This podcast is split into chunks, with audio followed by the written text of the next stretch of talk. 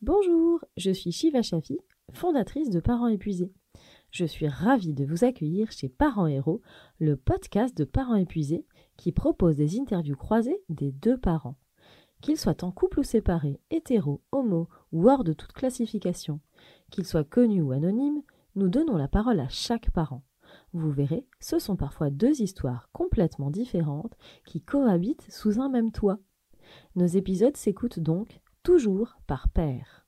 Chaque invité se livre librement et sans tabou. C'est un peu la séance de psy du coparent que l'on pourrait espionner, mais avec consentement bien sûr. Pour les deux premiers épisodes de ce podcast, j'ai rencontré Céline et Max qui m'ont confié les découvertes et difficultés de leurs premiers mois de parents. On commence avec Céline qui nous raconte son expérience du postpartum avec, vous le verrez, beaucoup d'émotions et d'authenticité. Après une grossesse idyllique de magazine, Céline déchante furieusement jusqu'à connaître la dépression postpartum. Mais je ne vous en dis pas plus et place à l'écoute. Bonjour Céline. Bonjour Shiva. Est-ce que tu peux nous raconter un petit peu ce qui s'est passé à ton retour de la maternité? Tout d'abord, déjà, la grossesse euh, s'est extrêmement bien passée. Euh, donc c'était euh, un moment vraiment merveilleux pendant neuf mois et du coup j'idéalisais totalement la suite. J'avais une petite crainte sur l'accouchement, mais je ne me posais pas forcément de questions sur le fait de devenir maman, qui pour moi était quelque chose de tout à fait naturel. Et donc j'ai eu une expérience de l'accouchement un peu traumatisante, qui du coup, je pense, à, attends, comment dire, a eu un impact sur le reste de l'histoire. Exactement. Mon accouchement, je vais peut-être pas rentrer dans le dans le détail, euh, a duré très longtemps. Euh, c'est pas fait forcément dans les règles de l'art, euh, de ce qui est prévu et autorisé par la loi. En fait, ce qui a été compliqué pour moi, c'est que déjà quand il est né, et je percevais plus ce bébé comme un être étranger et pas forcément comme mon enfant. Donc déjà, euh, c'était aussi le tout début du questionnement sur euh, l'instinct maternel. Est-ce que, euh, est-ce que l'instinct maternel existe vraiment? Est-ce que ça veut dire que je suis une mauvaise mère? Donc les, questionnements, les doutes ont commencé déjà à partir de là. Et du coup, il était très compliqué pour moi de rentrer à la maison seule, avec déjà ces doutes et sans, sans l'aide des sages-femmes que j'avais pu avoir à l'hôpital. Et en fait, on a été assez mal conseillés par des, des, amis de, de, mon mari qui nous avaient dit qu'il il fallait qu'il prenne son congé, son congé paternité à partir du troisième mois de, de la naissance. Ah oui. Parce qu'en fait, c'était une vision plutôt masculine et un peu de confort, dans la mesure où, bah, en fait, à partir de trois mois, généralement, on estime qu'un enfant peut faire ses nuits, donc on commence à avoir plutôt les moments sympas et moins de moments un peu contraignants. Donc en fait, ce qui fait que je suis rentrée de la maternité, donc mon mari continuait son activité professionnelle et je me suis retrouvée vraiment bah, seule chez moi avec ce bébé, sans aide et sans mode d'emploi. Ah oui, parce que c'est ce qu'on oublie toujours de dire aux jeunes parents, c'est qu'il n'y a pas de mode d'emploi du jeune parent.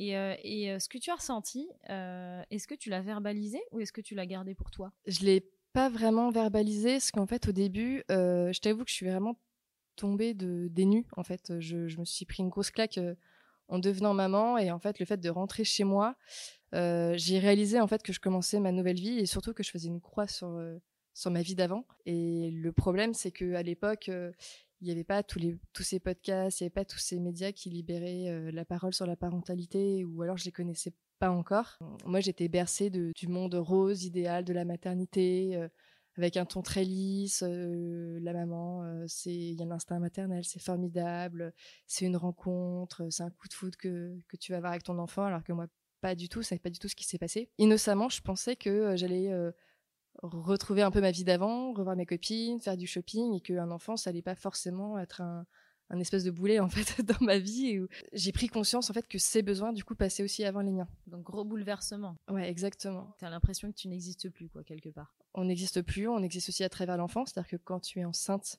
tous les regards sont euh, sont en direction euh, de ton ventre, sont euh, sont vers toi, tous les petits mots doux sont à ta destination et en fait quand tu accouches bah, toutes ces bonnes attentions sont redirigées vers, ton enfant et toi tu existes en fait qu'à travers lui et t'es remis en second plan. Donc ça, c'est aussi un peu difficile à accepter. J'avais en fait l'impression d'être un peu son esclave parce qu'au final, tu, vis pour lui jour et nuit. Euh, ton emploi du temps est fait en fonction de, de lui. Et enfin, je trouve que ça, quand t'es pas préparé, c'est extrêmement difficile à l'accepter dans un premier temps. Moi, le ressenti que j'avais au retour de la maternité, c'est que je voyais mon chez moi comme euh, une prison en fait, où j'étais privée de totale liberté. Je pouvais plus gérer ma vie comme avant. Comme je n'osais pas trop sortir parce que c'était un enfant qui dormait pas beaucoup, qui avait tout le temps besoin d'être euh, d'être porté, euh, etc. Je j'étais un peu pareil, un peu privée de mes mouvements et je n'osais pas trop sortir de chez moi et et du coup, l'impression de, prison, d'enfermement est encore plus forte. Est-ce que tu as eu euh, l'impression ou la peur, en tout cas, que ça dure euh, toute ta vie, que désormais ta vie euh, ne soit plus que ça? Oui, parce qu'en fait, j'avais aucun repère autour de moi. Je faisais partie des premières, des premières dans ma bande de copines à être maman. j'ai pas de sœur, j'avais aucun modèle, aucun témoignage proche qui pouvait du coup me rassurer dans ce sens. Ce que je trouve de difficile quand on fait un premier enfant, et qu'on est un peu en mode euh, candide, euh, hyper optimiste, on sait pas du tout ce qui nous attend. En fait, ce qui est difficile, c'est les, les, échéances. Et ce qui est beaucoup plus facile, du coup, à appréhender quand on fait un deuxième, un troisième enfant, c'est qu'on connaît les échéances.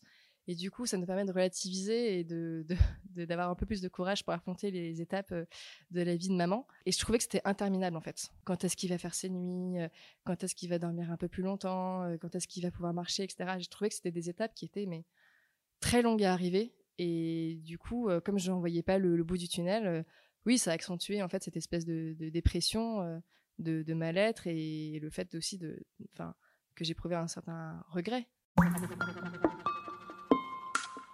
Il y a une différence entre le baby blues et la dépression postpartum. Le baby blues survient généralement dans les premiers jours qui suivent l'accouchement, et c'est pourquoi on le surnomme le syndrome du troisième jour. Il ne s'éternise pas dans le temps et dure quelques jours seulement. À partir de 10 jours et plus, on parle de dépression postpartum qui, elle, peut s'étaler sur la durée pendant quelques mois et qu'il faut impérativement prendre en charge. Et donc, à quel moment tu as commencé à te dire ce que je ressens, ça ressemble à une dépression? Déjà, est-ce que tu en avais entendu parler de la dépression postpartum? Alors, j'avais entendu parler du baby blues, déjà est un mot très mignon et je pensais que c'était quelque chose de passager qui arrive dans les troisième mois post-grossesse et c'est assez, euh, c'est assez rapide. Non, j'avais pas du tout conscience qu'on pouvait traverser cette dépression en fait postpartum. Ouais, j'aurais bien aimé être suivie peut-être à ce moment-là. Oui, j'aurais aussi aimé trouver des lieux d'échange avec des parents où je pouvais du coup parler de mon expérience, avoir des retours d'expérience aussi de mon côté et être rassurée par d'autres parents qui vivaient la même chose que moi. Euh, non, non, je me suis vraiment retrouvée seule et en fait, euh, tu traversée par des, par des sensations. Euh, je, pense que les hormones jouent un rôle aussi très important là-dedans et amplifient du coup les émotions qui, te traversent. Et le problème, c'est que tu as aussi des pensées très sombres en fait qui, qui te traversent également dû au manque de sommeil. Et, à tout ce qui s'est passé ou tout le chamboulement que tu traverses et à la prise de conscience que, que, ta vie en fait va radicalement changer. Et après tu l'acceptes ou tu l'acceptes pas. Moi j'étais dans une phase où je voulais pas l'accepter. Oui pendant un moment j'ai regretté d'avoir fait un enfant et du coup euh, j'acceptais pas ma nouvelle situation et il y a plein de moments où je me souviens j'ai bercé mon bébé en regardant la fenêtre et, et je, me, je me suis dit c'est tellement facile d'ouvrir la fenêtre et de, de, bah, de que tout ça n'existe plus en fait. De tout balancer en fait. Ouais. Donc euh, non non ça a été ça a été très compliqué, ça a été très compliqué aussi de, de partager cette expérience parce que comme je l'ai dit, euh, mes copines euh, n'étant pas maman n'avaient aucune idée de ce que j'étais en train de traverser et ma mère qui était du coup un seul le seul pilier maternel que je pouvais avoir autour de moi. Comment dire On est plutôt du genre à alimenter cette image positive de je gère, tout va bien, je suis quelqu'un d'épanoui, une mère accomplie, qui travaille, qui a des enfants et tout se passe très bien et je gère tous les fonds c'est plutôt cette image-là que moi je, dois renvoyer à ma famille parce qu'en fait sinon je je suis pas comprise et je passe pour la personne faible en fait. Donc euh, je peux pas. Donc je devais garder la tête haute et lui dire que j'assurais et que tout allait bien. Donc du coup tu as gardé ça pour toi euh, seule? Pendant combien de temps? Jusqu'à ce que je reprenne mon activité professionnelle. Donc euh, pendant trois mois, ça a été très compliqué. Donc pendant trois mois, tu l'as vécu toute seule et ton conjoint, il a quand même dû s'en rendre compte? Il y a une anecdote marrante. Un soir, il rentre du travail et parce que le fait de le verbaliser, si tu veux, c'était pas suffisant. Euh, lui, il le voyait pas forcément parce qu'il allait au travail à 9h et rentrait à 19h. Il avait ses contraintes professionnelles en tête. Il pensait aussi que moi, qu'un enfant, c'était facile à gérer. Et c'était genre quatre biberons dans la journée, hop, il dort la nuit et puis c'est bon. Et euh, en fait, il voyait pas tout ce que je traversais. ça provoquait du coup des, des clashs, euh, des disputes le soir parce qu'on était on n'était pas du tout sur la même longueur d'onde, on était, on se comprenait pas du tout en fait parce qu'on vivait pas du tout les mêmes journées. Et ce qui s'est passé, enfin un soir où je pense que il a vraiment eu un électrochoc. C'est qu'il est rentré du bureau et il me voit en larmes sur le canapé avec le bébé qui, criait, qui criait moi complètement désemparée, euh, trois bouteilles de bière sur la table basse et j'étais complètement désemparée de sa journée de travail. Euh, il voit la scène et je lui donne le bébé dans les mains et, je claque la porte de l'appartement parce qu'en fait moi j'en peux plus quoi. Enfin j'ai besoin de couper. Oui là effectivement il a commencé un peu à à comprendre en fait que j'étais dans le mal et c'est quelqu'un qui qui, euh, qui est un peu psy donc euh, il est tout à fait ouvert au dialogue il a commencé à me parler à comprendre aussi voilà ce que je traversais et Là, il a commencé un peu à prendre conscience de, ce que je pouvais vivre en tant que maman et lui aussi à prendre petit à petit ses responsabilités en tant que, papa. Est-ce que le fait de, donner un nom, de nommer ce que tu vivais, euh, ça aurait pu t'aider? Je pense, et surtout, je me serais sentie euh, peut-être aussi moins seule et j'aurais peut-être trouvé aussi des réponses à mes, à mes questions, à mes doutes. Ça m'aurait peut-être aussi euh, rassurée. Ça m'aurait aussi permis d'accepter la situation peut-être plus facilement et aussi de me dire, mais voilà, c'est sur un temps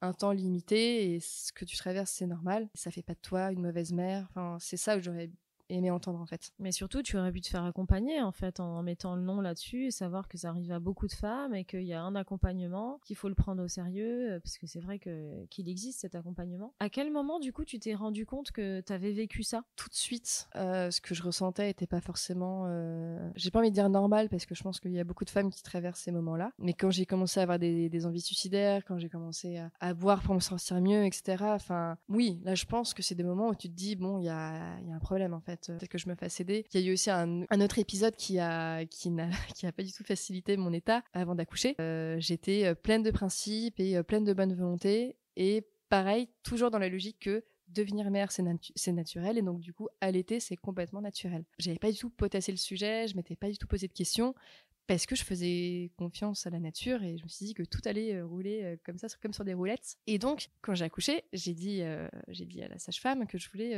allaiter. Elle a commencé à mettre le bébé au sein, etc. Ça s'est plus ou moins bien passé, mais je, je suis quand même d'un tempérament assez obstiné, donc je voulais à tout prix réussir le projet que je m'étais mis en tête, donc l'allaitement. Et j'ai persisté dans ce chemin-là, ce qui a été une énorme erreur parce qu'en fait, quand ça marche pas, ça marche pas. Enfin, on peut pas euh, être sur tous les fronts en fait. On peut pas à la fois se remettre physiquement de l'accouchement, accepter euh, cette nouvelle vie, gérer ses émotions et euh, continuer à s'acharner sur sur l'allaitement pour que bébé prenne le sein. Et aussi, j'étais pas très bien conseillée dans la mesure où les équipes médicales me forçaient aussi un peu la main sur l'allaitement, comme quoi ça allait marcher. Sauf que c'était douleur sur douleur, des crevasses. Euh, enfin, lui pleurait parce qu'il n'y arrivait pas à téter. Il avait faim. Moi, je pleurais parce que ça me faisait souffrir et que c'était aussi un aveu, d'échec pour moi. Je l'acceptais pas non plus. Et euh, donc, j'ai fait venir une conseillère en allaitement qui m'a, qui a essayé de me donner des conseils, mais euh, ça a été pire que tout en fait, parce qu'elle est restée trois heures chez moi. le bébé était devenu complètement addict au sein, ne me lâchait plus le sein. Enfin, moi, je souffrais physiquement, j'avais, j'avais des crevasses. Enfin, c'était très très douloureux et et ça a amplifié, si tu veux, toutes ces émotions négatives que j'avais en moi. Ça, ça a été aussi un élément déclencheur. C'est-à-dire que le soir, mon mari n'arrivait pas à nous calmer, ni moi, ni, le bébé. Et à minuit, en fait, on est allé à l'hôpital et on, parce qu'on pensait qu'il y avait un problème euh, avec le bébé. Là, je leur ai tiré un peu la sonnette d'alarme et je leur ai dit voilà enfin moi je suis je suis pas enfin je suis pas bien je fais que pleurer depuis que j'ai accouché aidez-moi à sevrer mon bébé. En fait au lieu de de, m'accompagner ils m'ont dit euh, non mais vous savez l'allaitement c'est ce qu'il y a de mieux pour votre bébé euh, continuez sur ce chemin vous allez y arriver etc vous allez passer la nuit à l'hôpital on va tirer votre lait on va nourrir votre bébé avec euh, votre lait maternel et on vous donnera tout un tas de conseils pour euh, réussir l'allaitement. Moi, ce que je veux, c'est juste aussi retrouver un peu mon corps et un peu de ma liberté que je n'ai plus, en fait, que je n'ai plus l'impression d'avoir. Donc, j'ai passé la nuit à l'hôpital. Donc là, pareil, j'avais l'impression d'avoir ce sentiment de, d'emprisonnement, en fait. Coincé euh, dans une pièce où je ne pouvais pas sortir parce que j'avais pas l'autorisation de sortir et on m'empêchait de faire ce que je voulais. Donc là aussi, pareil. Quand euh, mon mari est venu me chercher à l'hôpital à 8 heures du matin, je lui ai dit, écoute, tu m'arrêtes au premier supermarché, j'achète une boîte de, lait en poudre et je, je, vais me débrouiller comme je peux. On va sevrer cet enfant ensemble et ça va très bien se passer. Donc c'est à partir de là où j'ai commencé un peu à reprendre les rênes de ma vie et mon destin de maman et me dire en fait maintenant je, je me fais confiance et je c'est moi qui décide comment je vais euh, comment je vais gérer ma maternité euh, en fonction de, de, de, moi et de mes, mes, besoins en fait aussi. En fait, tu as repris possession du jeu et tu as commencé à aller mieux à ce moment-là. C'était combien de temps après la naissance ça du coup? Deux mois. Et après donc t'es remontée toute seule? Euh, Mon mari a appris a commencé à prendre conscience de, de ses responsabilités et aussi à prendre conscience que j'avais besoin de lui donc déjà il a commencé à, faire un peu plus de télétravail ou à rentrer un peu plus tôt le, soir pour m'aider. En fait, ce qui n'a pas aidé, c'est aussi euh, j'ai accouché fin août, donc du coup l'automne, l'hiver euh, sont rapidement arrivés. C'est quand même des, moments de l'année qui sont un peu pas les moments de l'année où on se sent le mieux dans sa peau. Qu'est-ce qui m'a aidé bah, Déjà que mon mari m'écoute, me comprenne et prenne ses dispositions pour vraiment m'accompagner là-dedans et en fait je me sentais plus seule. Je voyais plus mon mon mari comme mon amoureux à ce moment-là, mais plus comme un coéquipier. En fait, euh, je lui disais, on est une équipe, on a décidé de ce projet tous les deux. Bon, maintenant, on l'assume. Il n'y a pas que moi qui dois l'assumer, on est, on est deux. Et du coup, là, le fait de me sentir épaulée, accompagnée, ça m'a permis aussi de remonter la, la, pente. Ouais, à un moment donné, tu dois aussi accepter ta nouvelle vie. Euh, donc euh, ta nouvelle vie, euh, ces nouvelles contraintes, mais en même temps tout ce bonheur aussi que tu as. Comme je disais, j'ai pas eu le coup de foudre immédiatement et j'ai eu du, j'ai mis du temps aussi à comprendre que c'était mon enfant et que j'étais responsable aussi de cet être humain. Quand j'ai commencé à le comprendre et à l'accepter, ça allait aussi mieux. Et comment t'es tombée amoureuse de cet enfant qui au début était un étranger pour toi? Comment ça s'est fait? En fait, je pense que j'ai commencé à tomber amoureuse quand j'ai accepté ma nouvelle vie et surtout quand j'ai commencé à reprendre en fait les, rênes de mon de ma vie et de me dire en fait je vais arrêter de subir, subir les injonctions de la société, subir euh, les injonctions euh, médicales. Euh, à un moment donné, on peut pas être la mère parfaite. Enfin, c'est impossible. Donc, je vais faire du mieux que je peux et ça va bien se passer. Et effectivement, quand j'ai commencé à m'écouter et à faire comme je sentais les choses, bah déjà ça allait beaucoup mieux, tu vois. Donc c'est vraiment quand tu as lâché prise et que tu t'es approprié ta propre parentalité et non pas celle que tous les autres voulaient projeter sur toi. C'est vrai, tu vois, moi les, bouquins que je lisais pendant ma grossesse, c'était pas forcément sur euh, l'allaitement, mais c'était euh, énormément orienté sur l'éducation positive, euh, le quatrième trimestre. Et en fait, je trouve que ça a mis une pression, mais de dingue aux parents, en fait. déjà, laissez-les découvrir la maternité comme ils, peuvent et comme ils veulent, et en fonction de leur prisme. Et ensuite, oui, on peut, on, peut après aller récolter, enfin, sourcer des informations à gauche à droite en fonction de, de la manière dont on veut éduquer nos enfants. Mais c'est vrai que moi, je me suis mis une pression de dingue, en fait. Et en fait, c'est pas du tout ce qu'il faut faire. Et est-ce que tu penses justement que c'est cette pression que tu t'es mise qui a généré ou qui a été en partie responsable de cette dépression postpartum dont, dont tu parles? Ah oui, je pense, ouais, je pense. Euh, je pense en fait, ce qui manque, c'est vraiment un accompagnement psy et surtout, euh, bah, tu vois, les médias comme Parents épuisés ou comme euh, d'autres podcasts qui, qui, parlent de la maternité, de la grossesse. C'est des médias qui sont salvateurs pour la femme et qui sont hyper importants à l'heure actuelle parce qu'en fait, on se rend compte que chaque grossesse, chaque maternité est différente. Chaque mère peut élève son enfant comme elle veut, comme elle peut. Et surtout, il faut pas juger. Enfin, il n'y a pas un modèle parfait à suivre.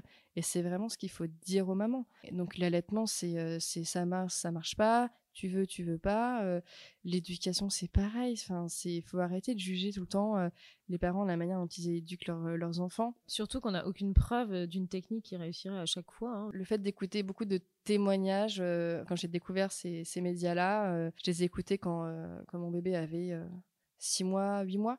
Et ça m'a énormément aidé aussi à me, à me redonner confiance en moi et surtout à déculpabiliser des sentiments et des émotions qui m'avaient traversé à ce moment-là parce que comme je te disais, je ne pouvais en parler à personne. Du coup, oui, effectivement, tu te poses la question de, ben, en fait, euh, pourquoi j'ai fait un enfant? En fait, euh, c'est pas du tout fait pour moi et je suis très, très mauvaise dans ce, dans ce jeu-là et euh, dans ce rôle-là et c'est un métier, en fait. C'est un métier et c'est important de, voilà, de déculpabiliser et de dire, ben, en fait, voilà, tu fais comme tu peux et il n'y a pas de bonne ou mauvaise manière de faire écoute-toi. Enfin, vraiment, si j'avais un conseil à donner, c'est très basique, hein, c'est oui, c'est écoute ton cœur, écoute ton instinct. Et ce qui est dur, c'est d'oublier le jugement et le regard des autres. Voilà, moi, typiquement, j'ai eu beaucoup de mal à me détacher du jugement de ma famille sur nos principes, enfin je dis nos principes parce que avec mon mari on est plutôt alignés sur les mêmes modèles éducatifs, mais sur nos principes éducatifs, par exemple sur l'allaitement. Quand je m'acharnais sur l'allaitement, à l'époque de nos parents, c'était la libération de la femme avec la pilule, euh, le lait en poudre, euh, donc euh, tout était fait pour que la femme retrouve sa liberté. Et alors qu'à notre génération, enfin actuellement, je trouve que c'est plutôt le retour à tout ce qui est un peu naturel, l'allaitement, etc., l'accouchement naturel. Et l'allaitement faisait partie de, mes enjeux, de mes combats. Je, voulais absolument réussir à allaiter mon enfant sur mon congé maternité. Et du coup, j'avais cette confrontation du regard de ma mère qui ne comprenait pas mon choix en fait et qui me jugeait carrément. Amplifie en fait mon isolement et mon incompréhension en me disant ben je donc je suis malheureuse et en plus je même pas j'ai même pas l'appui de mes proches par rapport à ce que comment je gère ma maternité et pareil sur le fait de laisser ton enfant pleurer ben moi c'était un crève-cœur. Enfin je ça me faisait mal au bide de le laisser pleurer je pouvais pas. Et du coup bah oui je le portais souvent et je faisais souvent du pot à pot parce que bah, c'était aussi un moyen de sécuriser lui mais aussi moi. Et je pense que pour répondre aussi à ta précédente question je pense que le fait de faire du pot à pot régulièrement de, le porter. Ça m'a aussi euh, aidé à construire des liens avec lui euh, fil du temps. Et voilà, et moi j'avais des remarques du genre euh, non mais de toute façon, il n'y a pas de bébé qui pleure, il y a que des portes mal fermées. Donc tu te retrouves à des dîners de famille où en fait tu es jugé constamment parce que parce que tu laisses ton enfant parce que tu tu laisses pas ton enfant pleurer parce que si parce que ça et ça je trouve que c'est super dur aussi quand tu quand es jeune maman et que tu débutes un peu dans ce dans ce métier de maman d'avoir des réflexions comme ça de, tes proches et, et de pas être comprise. Et je trouve que, en fait, foutez, la, foutez leur la paix, en fait, aux mamans. Oui, en fait, tu étais dans un environnement plein d'injonctions et sans lâcher prise. Euh, et toi-même, tu t'imposais exactement la même chose. Donc, ça faisait un petit peu beaucoup pour la même personne. Et est-ce que tu regrettes toujours aujourd'hui d'être devenue maman? Je regrette pas du tout. Euh, maintenant, je suis en mode maman, euh, maman louve à fond. Enfin, je peux pas me passer de mes enfants. Dès qu'ils partent un week-end ou une semaine euh, chez euh, mes beaux-parents ou mes parents, euh, je suis, je suis la première à pleurer dès le premier soir parce qu'il me manque trop. Enfin, si je peux rassurer les mamans, ça a pas du tout impacté la relation que j'ai avec eux et bien au contraire. Enfin, je pense que ça l'a renforcé. Je pense que je devais passer par cette phase en fait de, de, de down entre guillemets où je rejetais ou voilà je faisais aussi un point sur ma vie hein, et euh, mais ce qui m'a permis de mieux rebondir après et de d'accepter euh, cette situation et de, de, de, voir aussi tout le positif. Et c'est vrai que bon c'est pas tous les jours évident. C'est effectivement ça. On est parents épuisés ou on l'est pas hein. Donc euh, il y a beaucoup de points de douleur et, mais mais maintenant je suis bien je suis droite dans mes bottes et j'ai pas de problème à parler justement de mon passé parce que aujourd'hui j'ai une super relation avec mes enfants et je suis très très fusionnelle. Donc on entend que tu as eu plusieurs enfants, tu vas nous dire, parce que visiblement ça ne t'a pas arrêté. Mais euh, est-ce que tu leur en parles de cet épisode? Non, je sais qu'il faudrait en parler. Je sais que j'avais lu des bouquins où ils disaient qu'il faut parler de l'accouchement à, ton enfant. Enfin, je sais que j'en ai parlé à, mon bébé, enfin à l'aîné, parce que euh, quand j'étais mal, en fait, euh, c'est bête, mais j'avais personne à qui parler. Donc, bah, moi j'ai quand même un peu besoin de parler dans, dans la journée. Et du coup, oui, enfin, je me confiais aussi à lui en me disant que, que, que voilà, que j'étais malheureuse. Je lui parlais comme un adulte en fait. Je pesais pas mes mots et parce qu'en fait, j'avais besoin de me confier. Maintenant, euh, maintenant, non, maintenant, je, je lui en... je devrais peut-être lui en parler, mais je sais pas. Tu vois, j'ai peur que ça casse quelque chose. Parce qu'il a quel âge là? Là, il a 3 ans et demi. Oui, c'est encore un peu petit. Mais ça se passe tellement bien en ce moment et en plus là, il est carrément dans un complexe de deep. Donc euh, si tu veux, j'ai pas du tout envie d'aller sur ce terrain-là. Je ressens pas le besoin, je suis pas prête. Mais je sais que petit, oui, je lui ai fait part de de, de ce que j'étais en train de traverser. Ouais. Et avec ton deuxième enfant, Comment ça s'est passé? Du coup, en fait, quand on a vu un peu euh, l'état général de la situation avec mon mari, on s'est dit bon ben en fait, euh, quitte à morfler, autant euh, morfler euh, sur, euh, sur, du sur du court terme. C'est là où on a aussi décidé d'enchaîner bébé numéro 2. Du coup, sous les conseils de ma gynéco, euh, elle m'avait euh, recommandé de, d'enclencher le bébé numéro 2 sur l'année qui s'écoulait après l'accouchement, pour des problèmes aussi de, fertilité. Et du coup, donc bébé euh, numéro 2 est arrivé tout de suite. Donc on était super contents. je suis tombée enceinte quand, quand l'aîné avait, avait 9 mois. Difficile de gérer à la fois la fatigue de la grossesse, enfin du premier trimestre, plus un bébé en bas âge qui a 9 mois et qui a quand même pas mal de besoins. C'est bête, hein, mais tout était frais dans ma tête. En fait, 18 mois après, euh, j'accouchais du deuxième. Et en fait, euh, tout s'est super bien passé parce que, ben, en fait, je, l'accouchement s'est passé nickel. Le, j'ai accouché pendant le premier confinement. Je pouvais aussi appréhender un peu le contexte, euh, le contexte actuel, mais au final, je pense que ça a été une grande chance pour moi. Contrairement à, à, à l'aîné, j'avais mon mari, l'aîné, le deuxième, on était tous ensemble, tous les quatre, dans, euh, sous le même toit pendant euh, un mois et demi. Et on pouvait pas sortir. Donc là, euh, j'avais pas l'excuse de faut que j'aille au travail, j'entre à 19h. donc il faisait du mon mari faisait du télétravail à la maison et du coup bah, je l'avais quand même tout le temps sous la main et ça change complètement les choses. Tu vois le, fait de pas être toute seule avec ton enfant, pas être seule et partager les tâches et se sentir soutenue en fait. Et de te dire ben en fait est-ce que tu peux préparer un repas? Parce que je l'avais pas souligné aussi pour le premier mais ton mari travaille il y a tout de suite des raccourcis qui se font parce que tu es la seule à la maison, donc tu dois faire euh, les courses, les lessives, euh, les repas. T'occuper de ton enfant, en fait, on t'oublie complètement dans tout ça. Ouais, ça a fait des heureux aussi, hein, le confinement. on entend beaucoup de témoignages de désespoir pour des enfants un peu plus grands, mais c'est vrai que ça a pu aussi faire des heureux. Je pense que j'ai commencé dans le dur sur euh, beaucoup de points, et le deuxième, pour le coup, c'est passé comme une lettre à la poste. Pour le coup, j'ai réussi à l'allaiter de manière naturelle euh, pendant quatre mois. Euh. Il y a eu plein de choses que j'ai pas réussi à faire avec le premier, où on essuie un peu les plâtres aussi. Les, les pauvres, tu vois, c'est pas évident pour les, pour les aînés, parce que on teste beaucoup de choses sur eux alors qu'ils n'ont rien demandé et c'est un peu les petits cobayes. Et du coup, les deuxièmes, troisièmes, bon, bah voilà, on sait ce qu'on peut faire, ce qu'on peut pas faire. Et c'est tout de suite plus simple. Est-ce que ta famille a mieux réagi? Est-ce qu'elle a été mieux préparée? Est-ce qu'elle a compris avec un peu de recul ce qui s'était passé lors euh, du premier accouchement? On est très pudique en fait dans la famille, donc euh, on ne se raconte pas du tout ce genre de choses. Donc je fais en sorte que chez moi ça se passe aussi très bien et que j'essaye de d'être bonne sur tous les fronts. Ah, donc tu continues finalement à jouer le jeu Tu vois, le fait d'avoir aussi un deuxième enfant, je trouve que l'entité familiale, elle, euh, elle prend une autre dimension, tu t'assumes beaucoup plus, et surtout, tu, tu te dédouanes aussi vachement plus de regard des autres.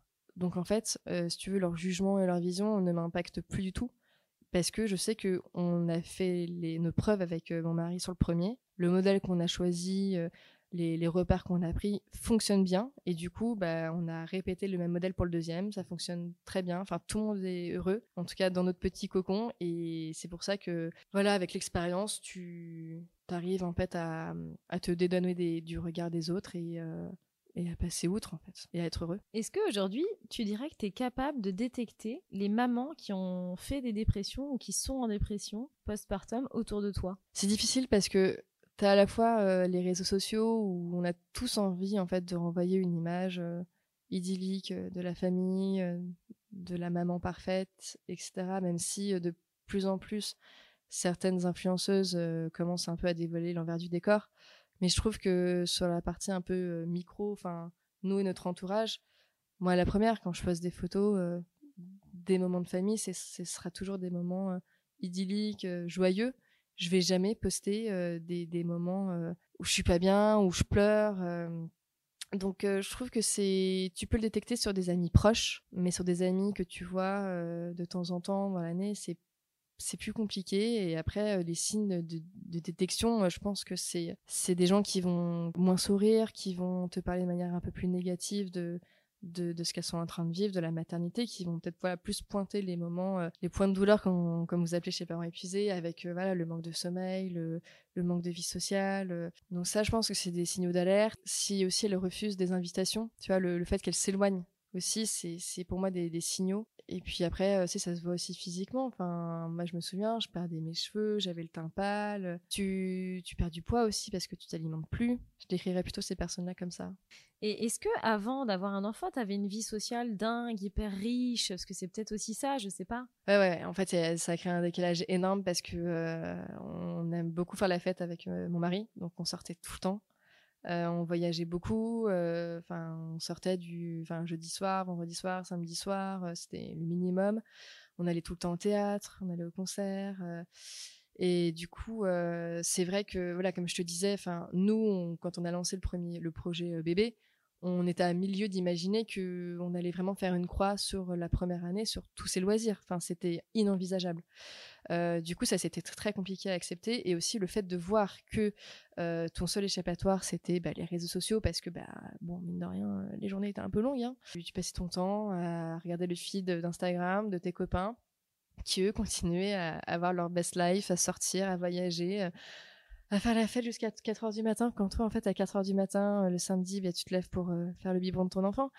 Donc, euh, ouais, c'est le fait aussi de voir en parallèle que tes amis continuent à avoir une vie de dingue et que toi, en fait. Alors que toi, t'es enfermé. C'est compliqué, quoi. Enfin, tu, tu vis pas du tout les mêmes euh, soirées.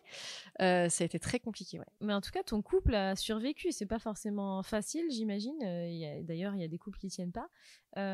tu penses que ça a été quoi le secret du fait que vous restiez ensemble, soudés?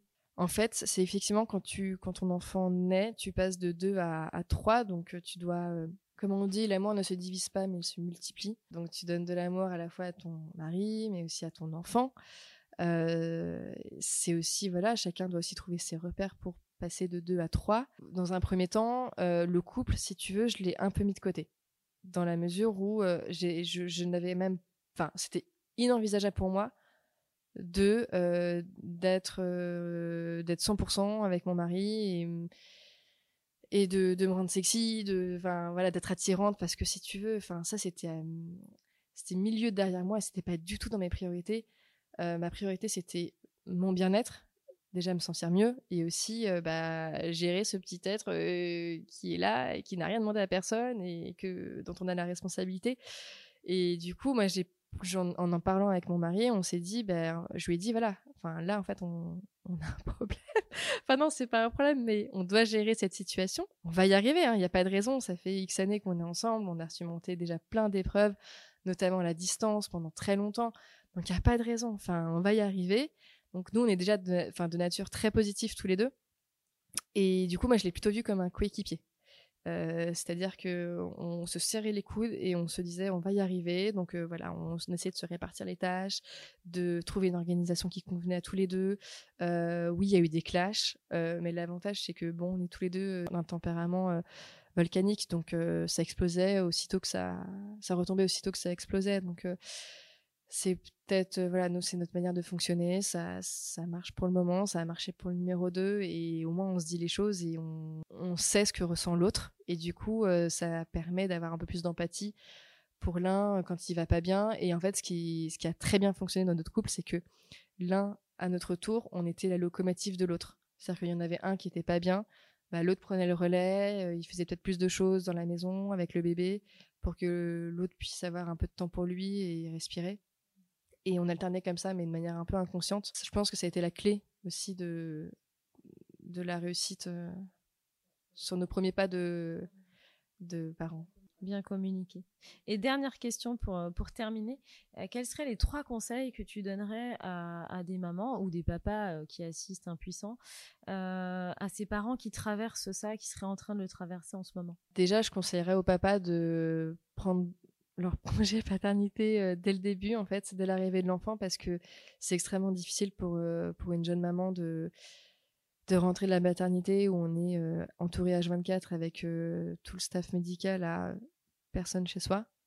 la solitude est quelque chose de très très compliqué à, affronter dans ces moments-là où on est très, très affaibli à cause de, de bouleversements hormonaux. Donc déjà, la présence du papa est hyper importante. Trouve que c'est une bonne chose que le congé paternité ait été euh, rallongé, enfin en tout cas qu'on offre la possibilité au papa de passer un mois euh, avec euh, leur femme et, leurs enfants parce que enfin c'est pas parce qu'on est maman qu'on sait mieux que le papa comment ça fonctionne. Donc je trouve ça très bien que les deux apprennent en même temps comment s'occuper d'un enfant parce que après ça crée des dérives comme pour moi où en gros j'expliquais à mon mari comment il fallait changer une couche et comment il fallait comment il fallait faire parce que évidemment moi je passais la journée avec eux donc euh, donc déjà pour éviter ces dérives je trouve que c'est très bien que le papa soit présent dans les premières premiers mois premières semaines avec la maman important aussi de laisser du temps d'offrir du temps à la, maman c'est-à-dire qu'il y ait un proche ou le mari ou des frères ou des copines qui prennent le relais et qui proposent de garder l'enfant pendant une heure ou deux heures et que la maman puisse je sais pas aller chez le coiffeur pour boire un verre avec des copines. Euh, c'est indispensable de se retrouver, d'avoir du temps pour soi. Et euh, le troisième conseil, c'est euh, surtout bah, de lâcher prise et de faire abstraction en fait des injonctions de la société et de tout ce qu'on peut lire sur les réseaux sociaux, sur les médias. En fait, il n'y a pas de, comme on le disait en début de podcast, il n'y a pas de, il a pas de recette miracle, il n'y a pas de, de mode, de mode d'emploi en fait sur comment, comment éduquer, comment élever un enfant. Donc voilà, on lâcher prise, faire comme on peut et comme on veut. Et ça se passera, euh, ça se passera très bien. Et, euh, et voilà. Bah, super sur ce mot joyeux et, plein d'optimisme et d'espoir de la fin. Un grand merci Céline pour ce témoignage hyper euh, touchant, hyper vrai, hyper authentique. vraiment, c'était un plaisir de, euh, t'entendre et, de voir que cette parole se libère, c'est hyper important. Donc euh, merci d'avoir eu le courage de nous raconter cette histoire qui est intime. Euh, bravo à ton couple, hein, quand même, on peut féliciter ton mari. Puis bravo à toute votre famille et, voilà, on sera là pour te recevoir si tu as d'autres choses à nous raconter. Et eh bien avec plaisir. Merci Shiva. Merci Céline. Et voilà, c'est fini pour la première partie avec Céline. Je vous invite à poursuivre l'écoute avec Max, son mari, qui nous raconte ses premiers pas dans son rôle de papa et sa vision de la parentalité. Avant de vous quitter, si vous avez aimé notre podcast, N'hésitez pas à nous laisser 5 étoiles pour encourager toute l'équipe à continuer et à le partager autour de vous pour semer la good vibe épuisée.